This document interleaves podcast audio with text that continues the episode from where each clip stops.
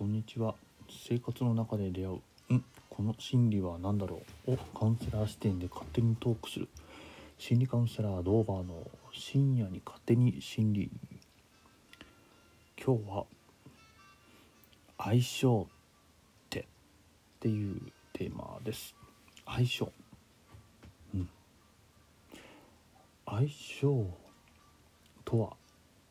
というのをウィキペディアでウィキペディアによると相性とは2人ないし複数の人間が各々持つ性質や性格が合うかどうかのことである。と書いてますね。あとなんか転じて人じゃなく機械部品などのものに対しても組み合わせがいい悪いという場合に相性という言い方をする場合があると。最初の2人ないし複数の人間が各々持つ性質や性格が合うかどうかのことである。主にこっちを中心に進めたいなとは思うんですけど。うん。要は人と人や物も物と物が合うか合わないかみたいなのが相性っていうことだと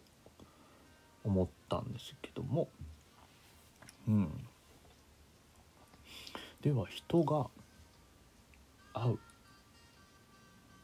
ウィキペディアによるとその性質や性格って書いてますね。性質や性格が合うかどうかのことなんですけど。じゃ人がそういった性格や性え性質や性格が合うって感じるってどういうことなんだって。うん。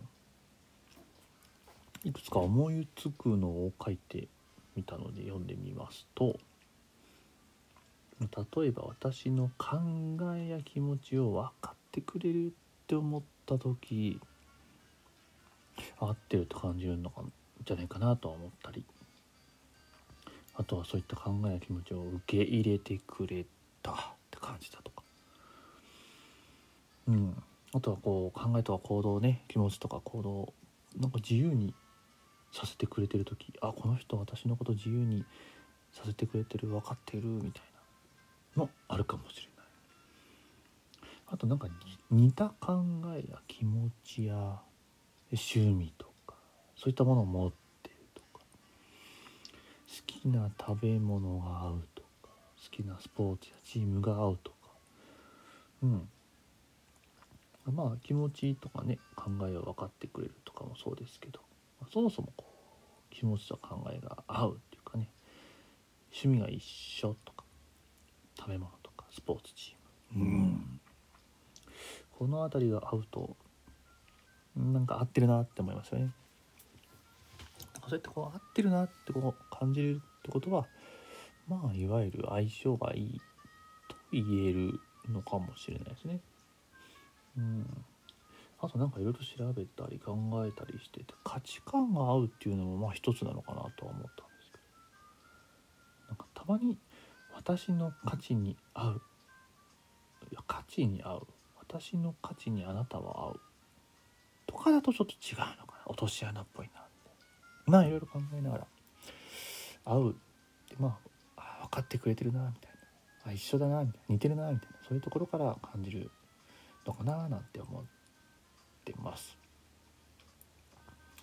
性格の相性ってよく出てくるんですけど。うん。この相性というのをウェブで調べてみたら性格診断とか占いってすごい出てくるんですね。で性格診断や占いっていろいろあるみたいで、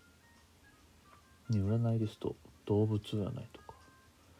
ゲッターズ飯田先生とか。はい。ゲッターズ飯田先生。よく本も売られてます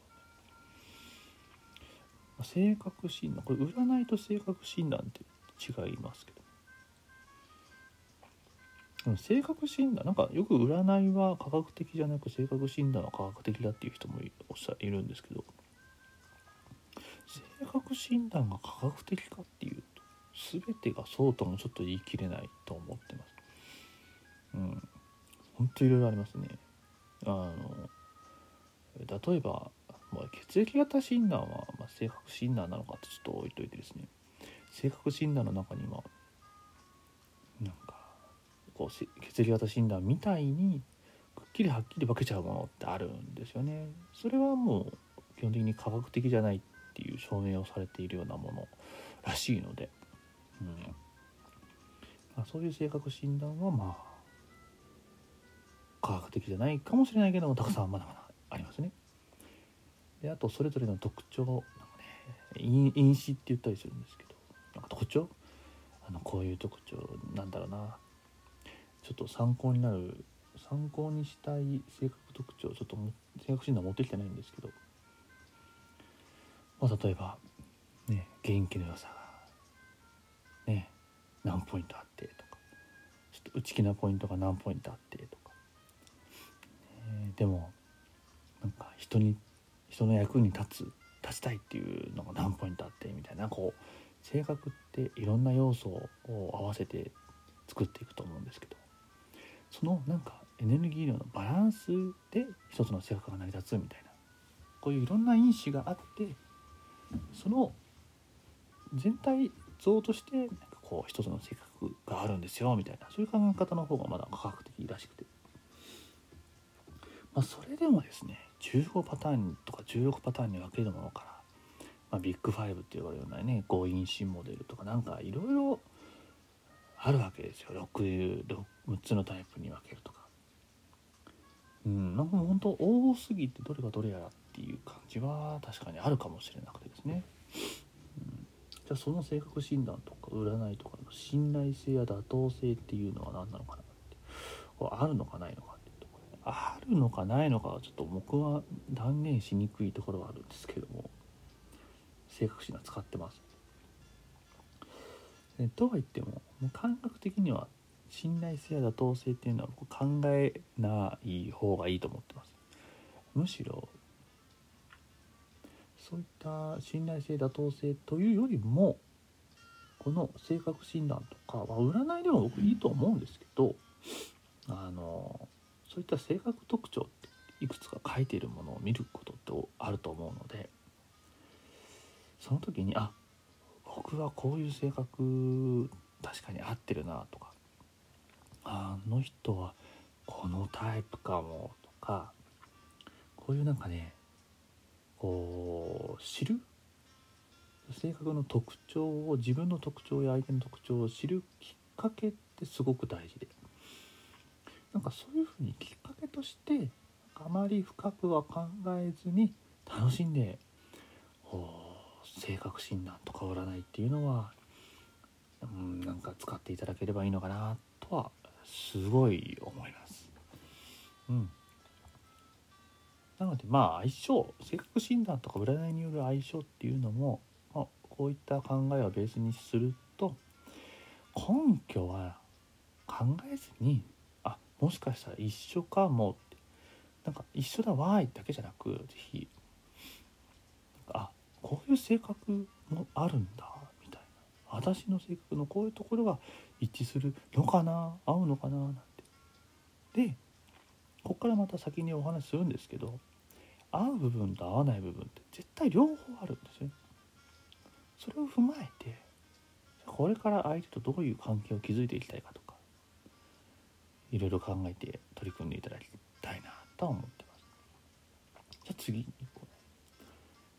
相性で学歴とか職業収入お家柄ってこう結構影響してくるんですけどどう影響するのかななんて。まああうん影響する例えば学歴こういう学歴の人とじゃないと私は合わないとか。こういう職業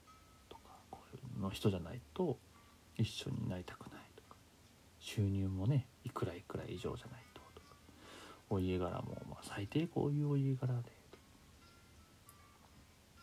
これはもう子供の頃から持っている価値観の影響っていうのは本当大きいので大きい大きいので合うか合わないか親や子供時代の環境なんですよね。でまあ、だからといってこれ合わない場合じゃあそれで絶対一緒になれないかっていうと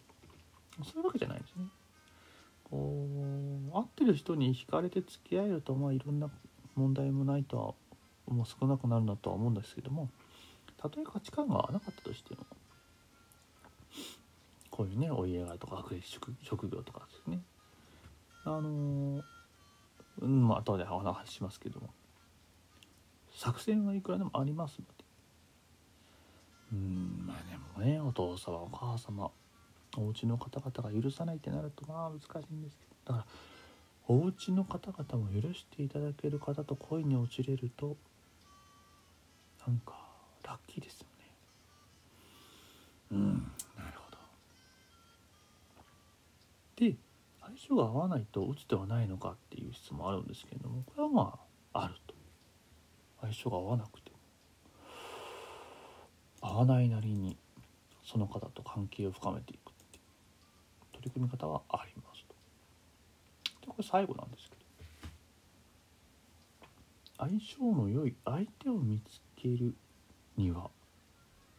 ですね。これね難しいんですよ。難しいんですよ。相性の合う相手ね。まずそもそも存在するのかしないのかっていうのはあると思うんですけど。多分ある程度合ってる人って大事だと思ってまして。うんでそれをいくつか分解するとしたらうんまあさっきの性格的なところもそうだとは思うんですけど一つ大事なのが私たち人間ってあくまで何でしょう動物的なところっていうのはかなり大きいんですよね。要は人なんですけど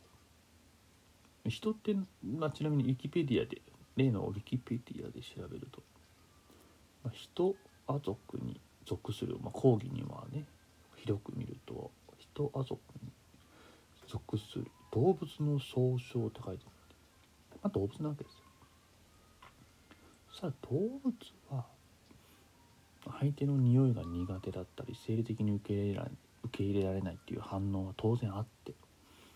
これは基本的にちょっと諦めた方がいいんじゃないかなとも思ってます。逆に一緒にいて心地いい感覚とかときめきとかドキドキネガティブな感情じゃなくこう頭から離れないような人とかこういうなんか一緒にいたいなとか直感的に感じるっていう体が反応する。これはひとまず悪くないと思うんです。こういうふうになんかこう性格とかうんなんかこう収入学歴職業とか、まあ、いろんな要素で決めたくもなるんですけれどもこういう体の反応っていうのをぜひ大事にしていただきたいなと。ここにこの素直な反応を理解して相手を見つけていくと、まず生理的に受け付けないっていう人を、ね、収入がいいからとかいい仕事をしてるからとかでもお家柄がいいからっていう理由で選んで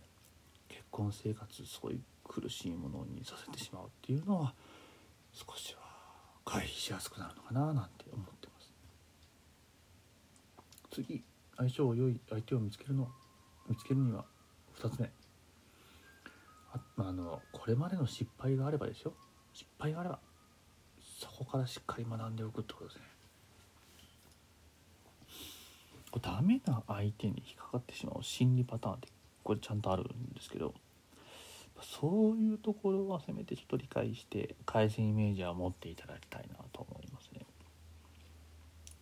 だからダメなパターンを繰り返してしまいやすいので